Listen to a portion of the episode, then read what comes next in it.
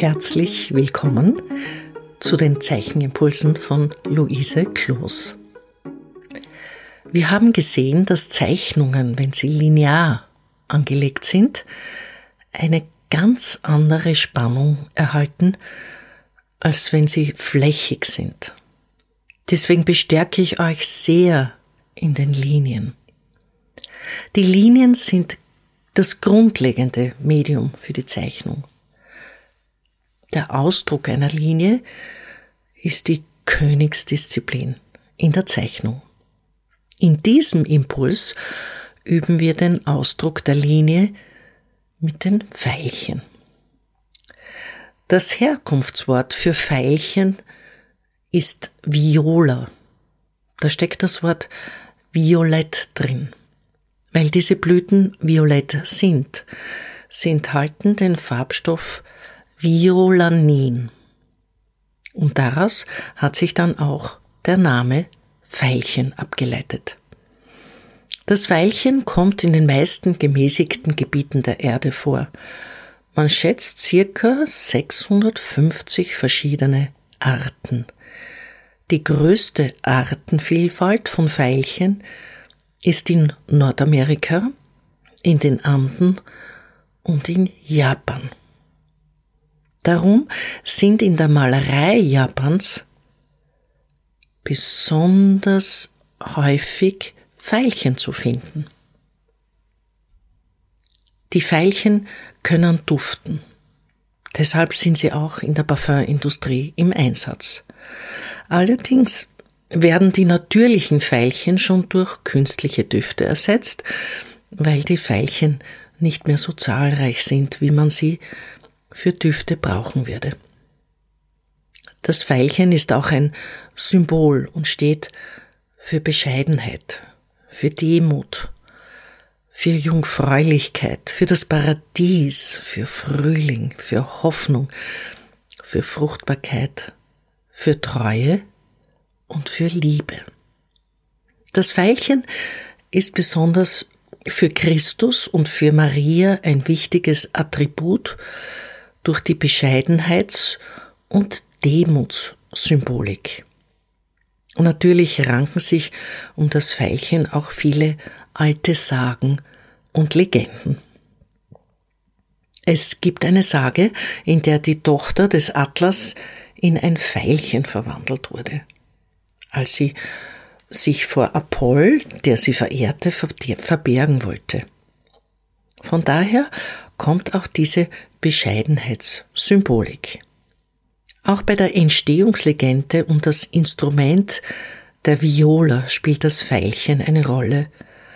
Und auch die griechische Göttin Io. Ihr kennt die nach ihr benannten Ionischen Inseln, wird mit dem Veilchen in Verbindung gesetzt, weil man sagt, dass ihre Haartracht aus Veilchen besteht.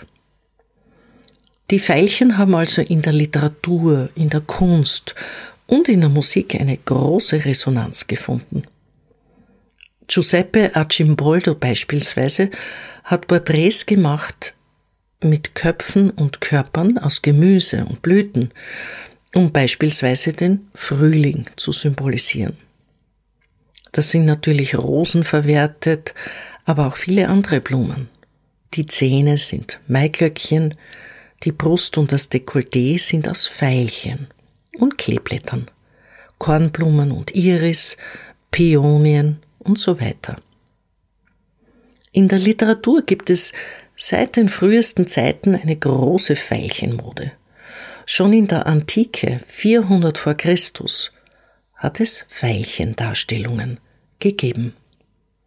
Auch Goethe hat sich dem Veilchen gewidmet. Die Musik ist voll mit Liedern dazu.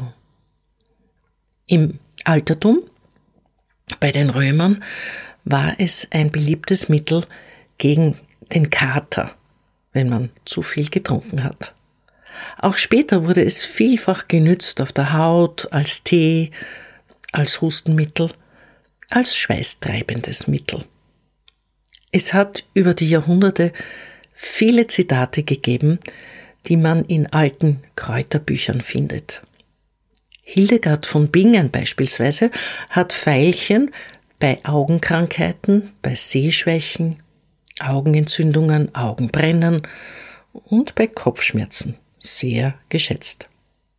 Kaiser Karl hat Halspastillen genommen. Es gab heilkräftigen Veilchenblütensirup. Sebastian Kneip hat die Veilchen als Hustentee empfohlen. Bis heute gibt es in der Bachblütentherapie die Essenz von Wasserveilchen als Heilkraut für die Einsamen und die Unnahbaren. Wenn wir das Pfeilchen anschauen und es genau betrachten, sehen wir, dass das Pfeilchen fünf nicht ganz gleich große ungeformte Blätter hat. Jedes Blatt ist ein bisschen anders geformt. Es lohnt sich sehr, diese genau anzuschauen.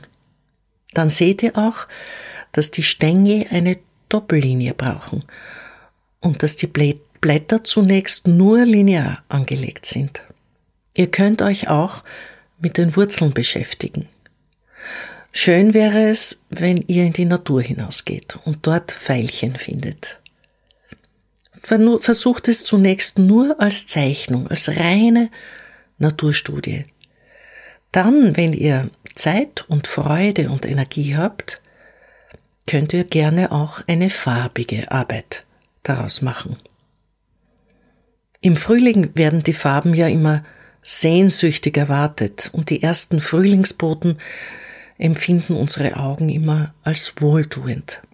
Ihr könnt also gerne zu euren Buntstiften, Aquarellfarben oder Gouachefarben greifen und die Veilchen farblich umsetzen.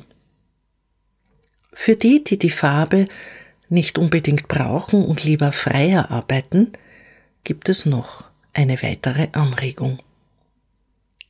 Wenn ihr das Pfeilchen gut studiert habt, seine Form und die Details, dann schließt ihr die Augen und versucht es blind zu zeichnen. Ihr werdet staunen, wie viel ihr euch durch das Studium der Form gemerkt habt. Ich wünsche euch eine sehr schöne Zeichenphase mit den Pfeilchen. Das hat so etwas Frühlingshaftes, Beschwingtes und vielleicht zwitschert euch ein Vogel ein Lied zum Veilchen. Ich verabschiede mich von euch mit dem Hinweis, dass ihr ab jetzt eure Zeichnungen einsenden könnt. Ihr findet die Informationen auf der Webseite von www.zeichenimpulse.com. Ich freue mich auch, wenn ihr den Newsletter abonniert.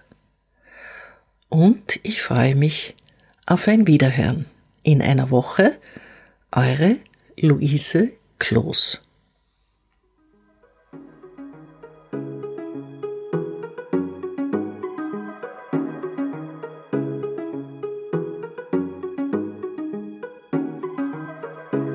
Dieser Podcast wird im Rahmen von Kunst und Kultur im digitalen Raum vom österreichischen Bundesministerium für Kunst und Kultur und dem Land Steiermark Kultur finanziert.